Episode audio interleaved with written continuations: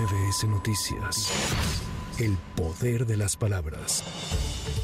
El presidente Andrés Manuel López Obrador impugnó la resolución del juez de distrito con la que le ordenó abstenerse de hacer comentarios en contra de Xochil Gálvez. El recurso de queja fue turnado a un tribunal colegiado, el cual deberá emitir una resolución en un plazo no mayor a 48 horas. En tanto, el juez de distrito programó para mañana viernes la audiencia incidental en la que resolverá si le concede a la aspirante presidencial la suspensión definitiva contra los comentarios del primer mandatario.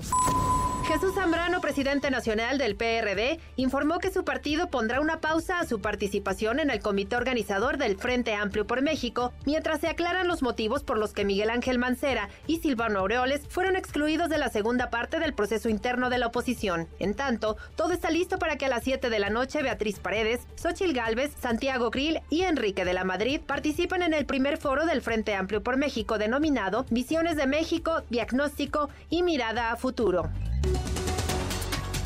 Un juez federal frenó temporalmente la distribución de libros de la Secretaría de Educación Pública en Chihuahua. Este es el primer fallo judicial de su tipo en el país. La secretaria de Relaciones Exteriores, Alicia Bárcena, continúa en su primera gira de trabajo en Washington.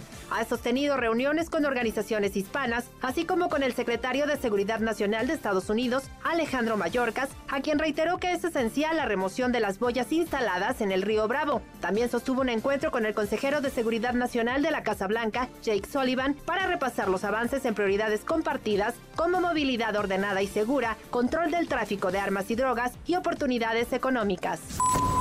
Para MBS Noticias, Sheila Amador. MBS Noticias. El poder de las palabras.